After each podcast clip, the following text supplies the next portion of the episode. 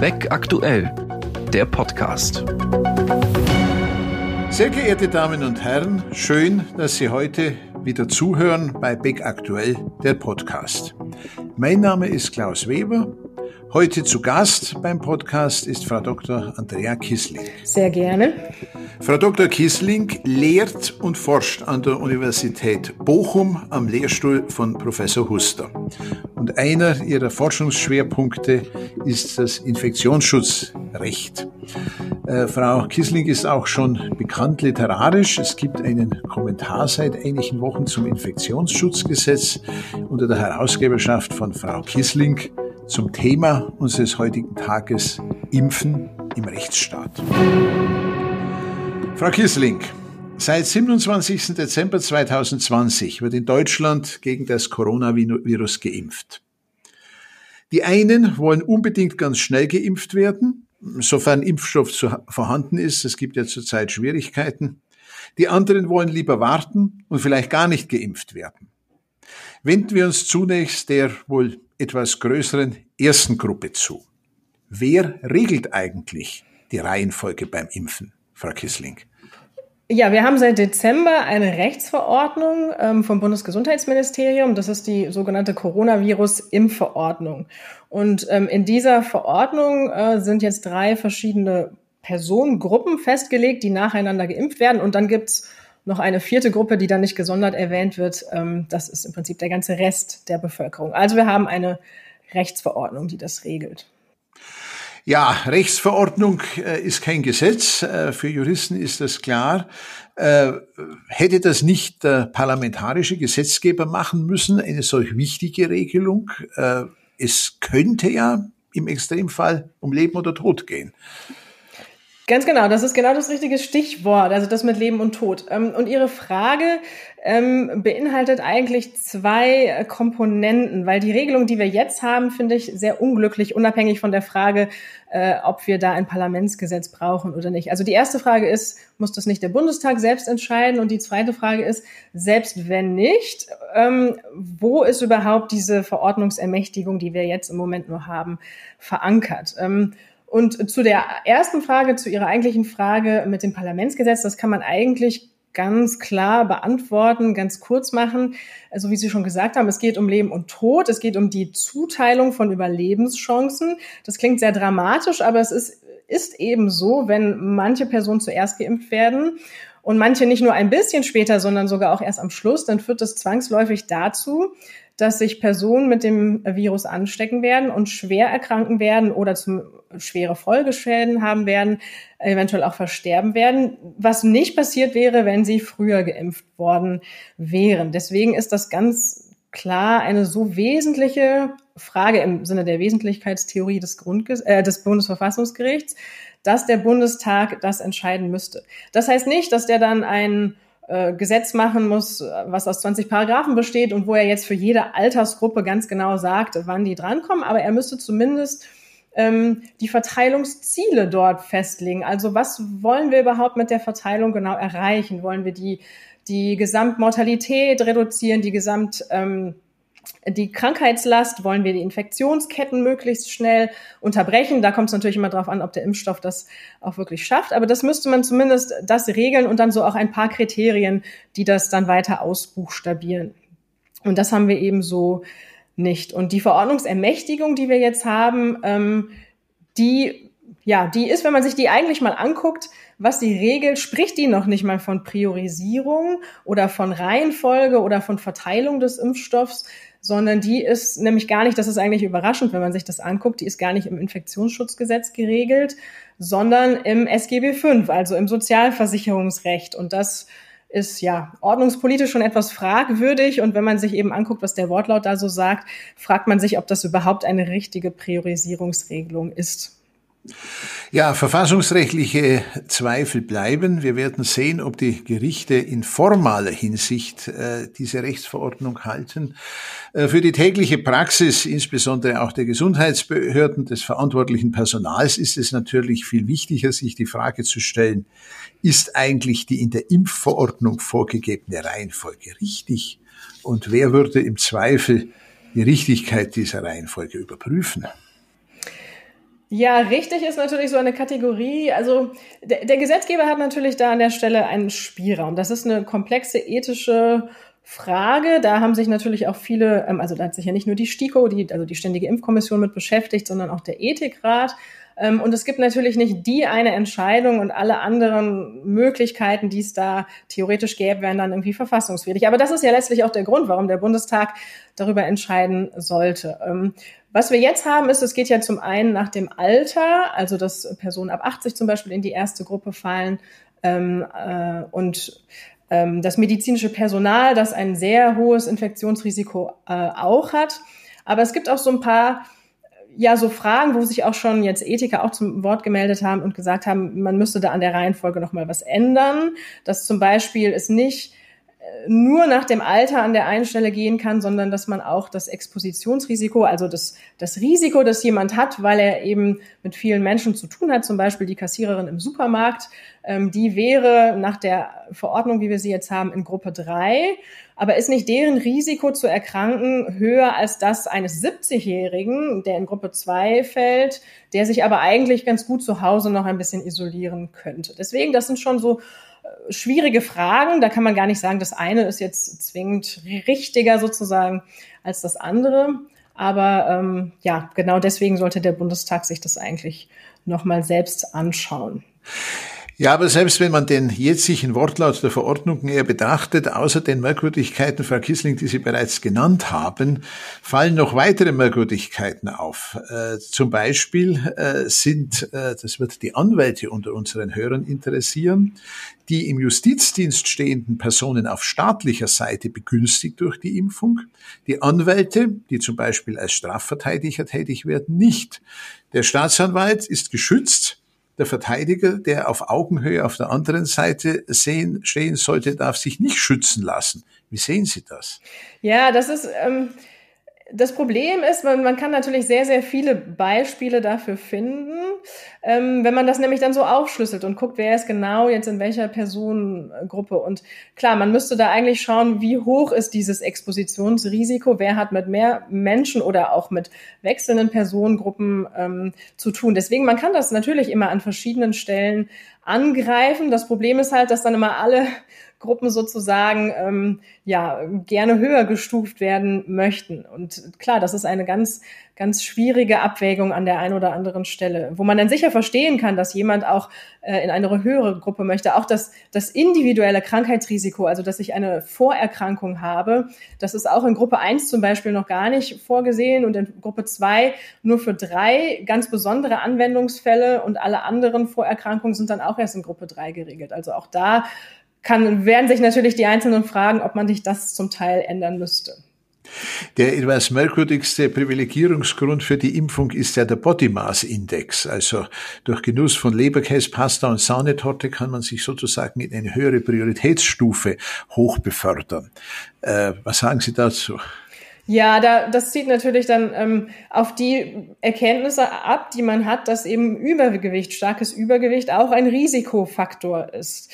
Ähm, und das kann man jetzt natürlich, also nicht der einzelnen Person dann vorwerfen, dieses Übergewicht und sagen, deswegen bist du jetzt also auch erst in Gruppe 4 mit allen anderen zusammen.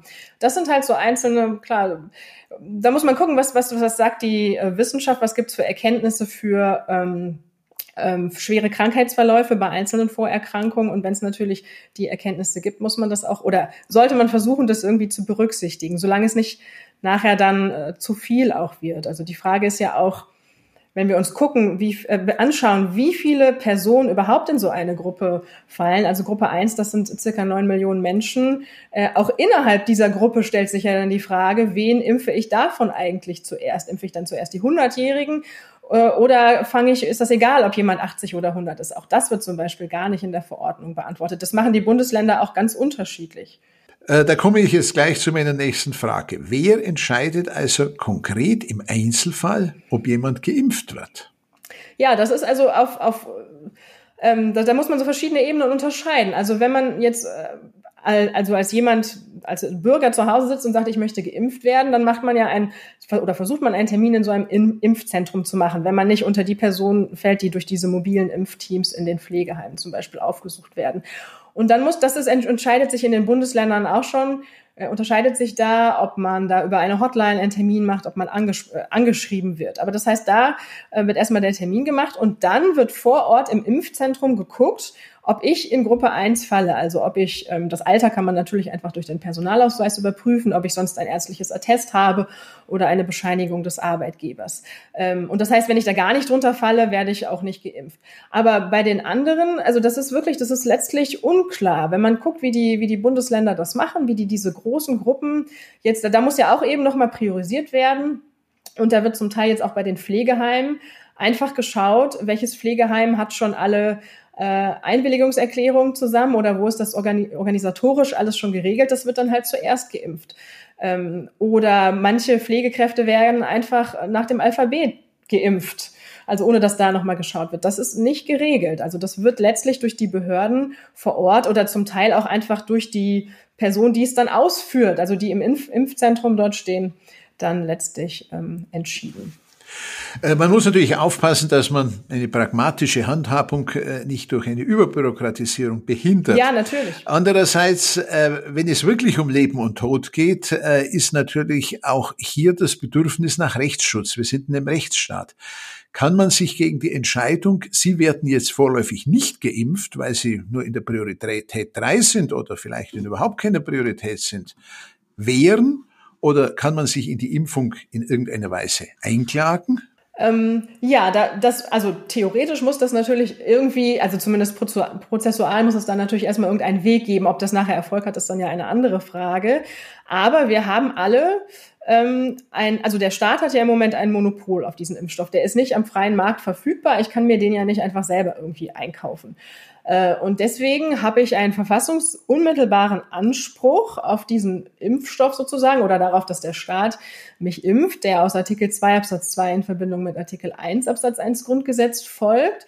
Aber weil der Impfstoff knapp ist, habe ich nicht einen Anspruch darauf, dass ich jetzt sofort, wenn ich das möchte, geimpft werde, sondern nur darauf, ähm, auf, also auf Teilhabe an diesem knappen Gut. Also darauf, dass der Staat, ähm, wenn er diese Verteilungsentscheidung trifft, Artikel 3 nicht verletzt. Also das heißt, wenn es da sachliche Gründe gibt für diese Verteilung und ich eben nicht zu denen gehöre, die zuallererst geimpft werden sollen, dann hat der Anspruch ähm, an der Stelle keinen Erfolg. Aber ich habe erstmal eine Anspruchsgrundlage und die nächste Frage wäre dann natürlich, wie genau würde man da jetzt vorgehen? Also vor welchem Gericht würde man eigentlich klagen? Wen würde man verklagen? Und das ist wirklich eine sehr interessante Frage, weil ich, weil man da sieht, ähm, wie diese Regelung im SGB V, die ich ja vorhin schon ansprach, da ist ja die Verordnungsermächtigung äh, verankert. Das, das schlägt jetzt so ein bisschen auf die Frage durch, wen verklage ich eigentlich wo? Weil die Behörden äh, oder, oder die staatliche Institution, die ich ja eigentlich erreichen möchte, das sind diese Impfzentren oder die, eben die Behörden, die das an der Stelle organisieren, die Rechtsträger dieser Behörden, also das Land jeweils, das Bundesland, die organisieren das ja.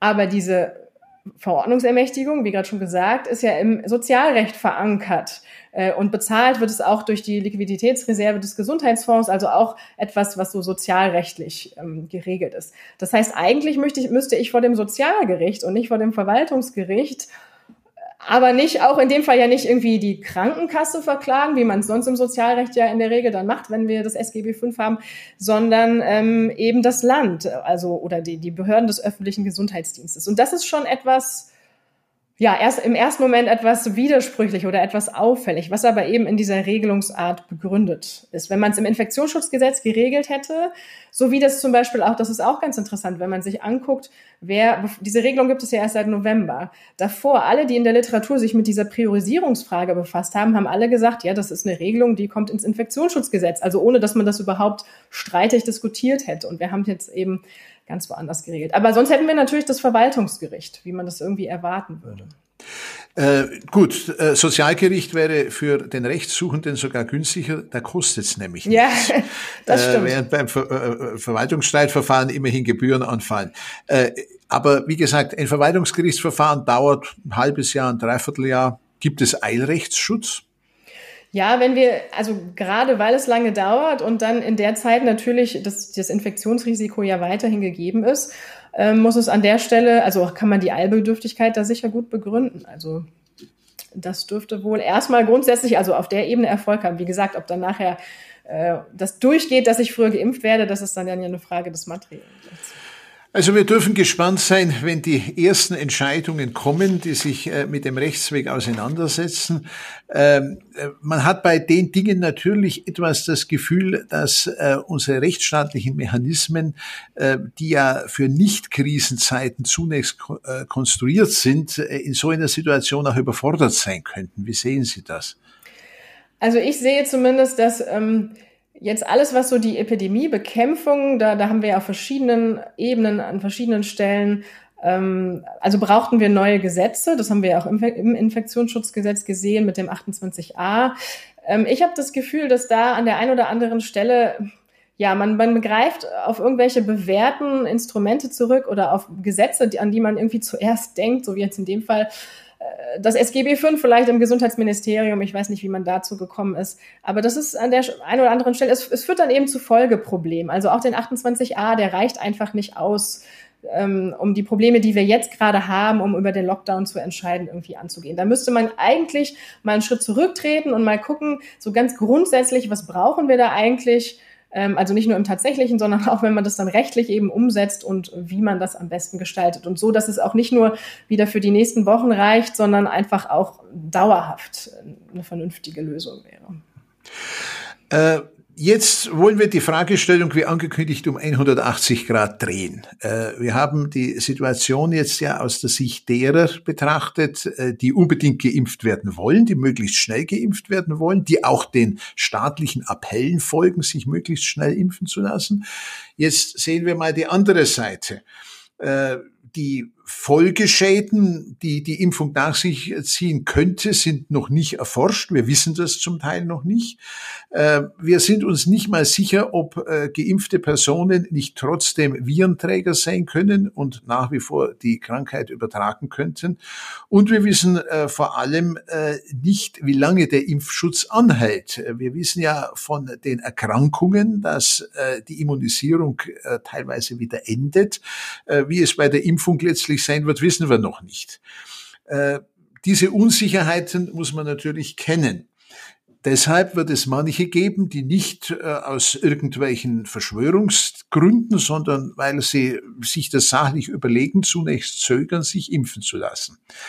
Die Politik beteuert, äh, Zwangsimpfungen wird es nicht geben, einen unmittelbaren Impfzwang wird es nicht geben. Glauben Sie, dass es so bleiben wird? Und die juristische Frage, könnte man einen Impfschutz einführen? Könnte man einen Impfschutz normieren? Meinetwegen durch ein Parlamentsgesetz. Ähm, ja, diese Beteuerung, die haben, man muss das schon in dem Kontext sehen, ähm, also in so einem ganz politisch vorsichtigen Kontext sozusagen, dass man, ähm, also es gibt Studien, die zeigen, dass wenn man eine Impfpflicht einführt, dass dann Personen, die eigentlich impfwillig waren, dass die dann plötzlich ja irgendwie inneren Widerstand aufbauen und gegen die Impfung sind oder auch gegen andere Impfungen, was dann natürlich auch zu Folgeproblemen führt, weil man Personen, selbst wenn man eine Impfpflicht regeln würde, die müsste man ja irgendwie durchsetzen und das wird man nicht durch unmittelbaren Zwang machen, dass jetzt ein Arzt dann einem wirklich die Spritze in den Arm jagt, sondern das würde man eher über ein Bußgeld oder so regeln. Und das ist natürlich ein Bußgeld, führt ja nicht dazu, dass wir dann dadurch Herdenimmunität erreichen. Und das muss man natürlich schon immer mit bedenken. Deswegen verstehe ich schon, dass die Politik das beteuert. Und ich glaube ihr auch deswegen, dass sie das Stand jetzt auch ernst meint und nicht nur irgendwie äh, vorschiebt erstmal. Ähm, aber man muss natürlich dann sehen, was passiert dann, wenn wirklich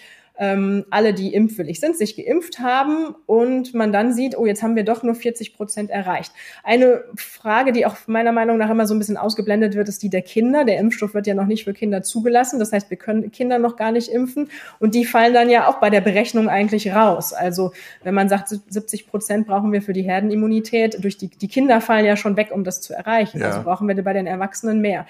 Ähm, ja, und dann wird man sich die Frage stellen, können wir nicht doch eine Impfpflicht ähm, einführen? Ich finde, dass verfassungsrechtlich, es spielen natürlich verschiedene Parameter da eine Rolle. Ähm, das ist, wir müssen uns die Krankheit angucken, da weiß man ja mittlerweile ziemlich viel. Das, was man darüber weiß, das reicht auf jeden Fall, äh, um zu rechtfertigen, dass man Leute zwangsweise impft. Das mit den Nebenwirkungen, was Sie angesprochen haben, oder auch mit Impfschäden, also es geht ja nicht nur um Nebenwirkungen wie Fieber und Kopfschmerzen am nächsten Tag. Das muss man auf jeden Fall beobachten. Also, dass man heute, also jetzt wirklich Stand heute das schon einführen würde, das wäre sicher verfassungsrechtlich schwierig, weil man das einfach noch nicht weiß. Ähm, wenn wir jetzt im Herbst angekommen sind, das ist natürlich auch nur ein Dreivierteljahr ab jetzt, das ist auch nicht wahnsinnig viel Zeit, wenn man sich anschaut, wie sonst Impfstoffe natürlich langfristig beobachtet werden.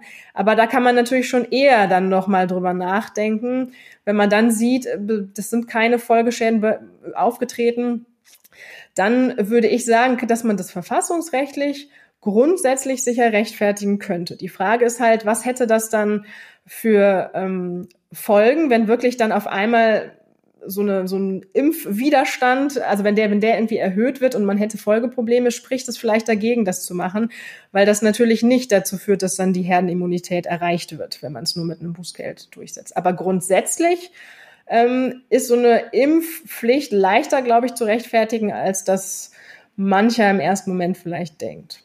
Wie weit darf eigentlich die Impfpflicht gehen? Sie sagen, wer sich nicht impfen lässt, bekommt ein Bußgeld und durch ein Bußgeld tritt er keine Immunisierung ein. Äh, wäre eine Impfung mit unmittelbarem Zwang denkbar? Gibt es sowas oder wäre das verfassungsrechtlich auf jeden Fall verboten? Ja, das, das gab es ganz, ganz früher mal, also als das Grundgesetz noch nicht galt.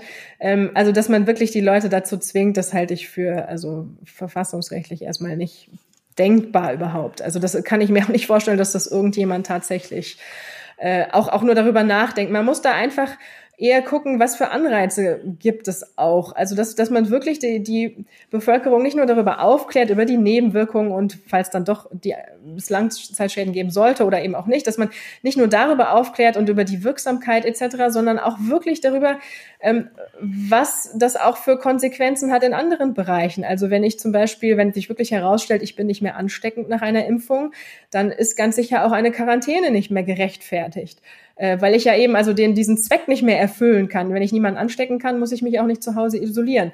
Also ich finde, man müsste das eher darüber den Leuten auch, also wirklich das auch nochmal so als Anreiz im Rahmen der Aufklärung auch darauf hinweisen und hoffen, dass das einfach wirkt. Äh, das leitet eigentlich über zu einer nächsten Frage. Äh, wir sprachen jetzt ja über einen unmittelbaren Impfzwang. Äh, kann es sein, dass ein mittelbarer Impfzwang kommt? Äh, die Diskussion darüber hat ja bereits begonnen. Wer nicht geimpft ist, bekommt keinen Tisch im Restaurant. Wer nicht geimpft ist, darf nicht ins Konzert. Wer nicht geimpft ist, bekommt kein Flugticket. Wer nicht geimpft ist, darf nicht mehr zur Schule, nicht mehr zum Studium. Ist sowas denkbar? Und wie wäre dies rechtlich zu sehen? Ähm, da muss man auf jeden Fall unterscheiden, auch schon für den Begriff mittelbarer Impfzwang. Wenn der Staat natürlich sagt, man kriegt keinen Kita-Platz, wobei, wie gesagt, für, Kita, äh, für Kinder ist der Impfstoff ja gar nicht zugelassen und auch für die Schule, das wäre dann ja erstmal schon deswegen nicht denkbar. Aber wir haben das ja bei der Masernimpfpflicht. Das ist so eine, bei der, bei der Kita zum Beispiel so ein indirekter Impfzwang. Wenn ich die Kinder nicht impfen lasse, dann dürfen sie eben nicht in die Kita gehen. Also wir haben das da schon. Deswegen, das ist grundsätzlich ist das, ist das auf der Ebene ähm, denkbar. Für den Staat kann man das natürlich noch für andere Einrichtungen überlegen. Wenn der Staat das wirklich macht, dann ist das natürlich ein mittelbarer Impfzwang und da muss man sich dann ganz klar angucken, um welche Bereiche geht das. Also was für grundrechtlich geschützte Bereiche sind das oder gibt es nicht sogar von, vom Staat aus anderen Gründen eine Pflicht? Also zum Beispiel, dass ich meinen Personalausweis auf dem Bürgeramt nicht mehr abholen kann, aber gleichzeitig Personalausweispflicht besteht zum Beispiel, also das wäre ja auch schon ein gewisser Widerspruch oder dass ich nicht mehr in den Gerichtssaal darf ungeimpft. Also das halte ich erstmal auch, also das wäre sicher unverhältnismäßig, auch wenn man sich da vielleicht anders durch Masken etc. schützen kann. Ähm, wenn Private das machen, also wenn die sagen, in, in mein Café oder in mein Restaurant kommen nur Geimpfte rein, dann finde ich es vom Begriff her erstmal schon nicht ganz zutreffend von einem mittelbaren Impfzwang zu sprechen, weil so wie die Privaten sich auf die Vertragsfreiheit berufen können, so wenig werde ich ja auch als Bürgerin verpflichtet, mit diesem Lokal ähm, einen Vertrag abzuschließen. Dann gehe ich eben ins nächste. Und wenn Qantas mich nicht mehr transportieren will mit ihren Flugzeugen, dann fliege ich eben mit einer anderen Fluglinie. Also das ist deswegen für mich kein mittelbarer Impfzwang. Ja, dürfte denn ein Privater sagen, Geimpfte lasse ich nicht mehr in mein Lokal? Ich meine, könnte ein Privater sagen, Katholiken lasse ich nicht in mein Lokal? Ja, da haben, äh, genau, wir haben das, wir haben erstmal, das muss man auf sich verschiedenen Ebenen angucken. Erstmal die Vertragsfreiheit, ähm, die erstmal dafür spricht, dass man das selber entscheiden darf, mit wem man Verträge schließt. Dann haben wir natürlich das AGG, ähm, mit den Diskriminierungsverboten, wo wir eben aus religiösen Gründen nicht diskriminieren dürfen. Deswegen das mit den Katholiken hätte man an der Stelle dann schon beantwortet oder auch aus anderen Gründen, auch wegen der Hautfarbe, auch wegen einer Behinderung darf ich nicht ähm, an der Stelle äh, unterscheiden. Äh, wobei, wenn ich da kurz unterbrechen darf, da ja ein kleiner Unterschied ist. Die Hautfarbe kann ich nicht ändern, die Behinderung auch nicht. Äh, katholisch muss ich nicht bleiben, ich kann evangelisch werden oder ganz austreten. Äh, da müssten wir wahrscheinlich die Katholiken fragen, ob sie da nicht einen entsprechenden Zwang empfinden, äh, katholisch zu bleiben. Äh, klar, man kann da über Unterschiede reden, aber das ist bei der Impfung ja genauso. Ähm, jedenfalls haben wir im AGG, das, das ist ja das Gesetz, was dann in diesem privaten Bereich regelt, äh, aus welchen Gründen man nicht differenzieren darf oder aus welchen Gründen man keinen Vertragsabschluss verweigern darf. Und da haben wir in diesem gesundheitlichen Bereich haben wir nur die Behinderung. Und das wäre schon, das kann auch eine Rolle spielen. Also wenn jemand ähm, aus medizinischen Gründen sich nicht impfen lassen kann, dauerhaft, also jetzt nicht nur, weil er kurz äh, Schnupfen hat, sondern ähm, weil, weil dauerhaft sein Immunsystem so geschwächt ist, dann fällt das meiner Meinung nach unter den Behinderungsbegriff und dann dürfte ich das nicht verweigern. Aber das ist natürlich eine sehr, sehr kleine Gruppe. Mhm. Ähm, aber ansonsten haben wir das nicht da drin stehen. Und ich fände auch, also das wird ja gerade überlegt, das ins AGG zu schreiben. Ähm, das ist schon verfassungsrechtlich fragwürdig, ob man ähm, wirklich so stark in die Vertragsfreiheit der ähm, Unternehmen eingreift. Weil ich finde in der Debatte gerade, man redet immer über die Geimpften und Nicht-Geimpften und Privilegien und Sonderrechte, was auch schon von der Wortwahl schon eigentlich die Diskussion in so die falsche Richtung verschiebt. Aber man lässt völlig außer Betracht die Unternehmen, die natürlich ein wirtschaftliches Interesse daran haben, ähm, also vielleicht da zu differenzieren. Und das Interesse, das beruht ja auch nicht darauf, dass sie Geimpften mehr ihres Produkts verkaufen können, zum Beispiel. Also, dass sie unmittelbar diese Information, dass die Person geimpft ist, irgendwie mehr, mehr ähm, zu mehr Erträgen führt, sondern es geht auch da um den Infektionsschutz. Sie schützen dadurch ihre Mitarbeiter, die vielleicht noch nicht geimpft sind und sich selber. Sie äh, können vielleicht ähm, bestimmte organisatorische, räumliche Vorkehrungen, die sie treffen mussten, wieder ein Stück weit zurückbauen, ähm, was auch dann dadurch natürlich günstiger wird für sie. Und das sind schon Interessen, die man da berücksichtigen muss. Wie wäre es denn im Arbeitsrecht? Äh, könnte ein Arbeitgeber sagen, äh, Direktionsrecht, äh, du musst dich impfen lassen? Oder könnte er bei der Einstellung fragen, sind Sie geimpft? Oder könnte bei Entlassungen gesagt werden, zuerst entlassen wird die Nicht-Geimpften? Ja, ich, ich bin keine Arbeitsrechtlerin. Ich möchte mich da jetzt nicht so weit aus dem Fenster lehnen. Aber wir haben zum Beispiel, also für einen Fall haben wir das geregelt, nämlich im Infektionsschutzgesetz in Paragraph 23a. Da dürfen zum Beispiel in Krankenhäusern, da darf der Arbeitgeber seine, ähm, also Bewerber, aber auch die, die schon bei ihm arbeiten, nach dem Impfstatus fragen. Das steht schon da drin. Und dann kann er auch sagen, ich gehe jetzt diesen Vertrag nicht mit dir ein, weil ich eben hier in meinem Krankenhaus ähm, ungeimpfte, also das ist für mich ein Risiko. Ähm, ich kann die deswegen nicht brauchen. Oder auch bei schon, äh, bei, bei schon, äh, bei welchen, die bei ihm schon arbeiten, dass er sagt, ich setze die dann nur zum Beispiel in der Verwaltung ein. Oder er könnte ja auch da jene, differenzieren, was das in einem Krankenhaus für verschiedene Bereiche sind. Also da besteht schon die Möglichkeit ausdrücklich. Das ist zwar letztlich auch eine datenschutzrechtliche Regelung, die aber eben darauf aufbaut, dass man dann im Arbeitsrecht an der Stelle das differenzieren kann. Gut, wie könnte sich denn, wenn es dazu käme, ein Nicht-Geimpfter wehren? Also beispielsweise, es wird kein Flugticket verkauft, weil sämtliche Fluggesellschaften keine Nicht-Geimpften transportieren. Ja, also Sie sagen jetzt schon, wenn das dann keiner mehr macht oder, oder alle eben nur noch die, die Geimpften transportieren. Ich glaube, also die Frage ist, ob das wirklich ähm, passieren wird. Das ist, weil das einfach, klar, wir können über die Rechtsfragen muss man natürlich reden, aber die Frage ist ja eigentlich zuerst, wann ist das überhaupt wirtschaftlich, dass das einer überhaupt macht? Gut, Quantas hat das jetzt schon angekündigt, aber auch so bei Kneipen, wann ist das wirklich wirtschaftlich. Nicht nur, weil es genug Geimpfte gibt und auch genug Geimpfte, die dann dieses Angebot auch unbedingt wahrnehmen wollen, sondern natürlich auch, weil es vielleicht die Ungeimpften abschreckt und die dann selbst, wenn sie dann irgendwann geimpft sind, vielleicht nicht mehr kommen wollen, weil sie damit irgendwie nicht einverstanden waren. Ähm, erstmal kann ich mich natürlich nicht gegen wehren. Wenn wir Vertragsfreiheit haben, kann natürlich jemand auch einen Vertragsabschluss mir gegenüber verweigern, wenn nicht gerade das AGG greift.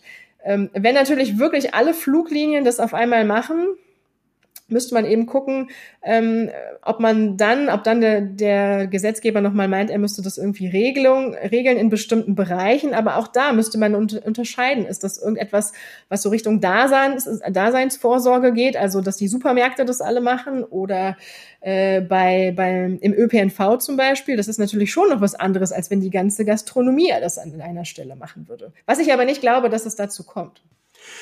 Hoffen wir, dass es nicht dazu kommt, dass solche Entscheidungen getroffen werden müssen, Frau Kiesling. Äh, es bleibt juristisch, aber trotzdem spannend. Äh, und spannend ist es ja vor allem deshalb, als Kommentatorin wissen Sie das am allerbesten, weil ja damit äh, juristisches Neuland betreten wird. Probleme, die vor ein oder zwei Jahren noch keine Rolle spielten. Frau Kissling, ich darf mich ganz herzlich dafür bedanken, dass Sie für unseren Podcast zur Verfügung standen.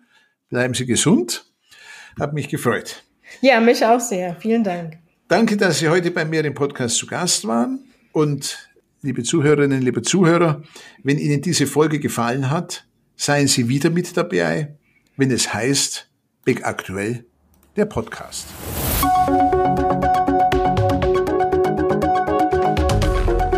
Das war Beck Aktuell, der Podcast.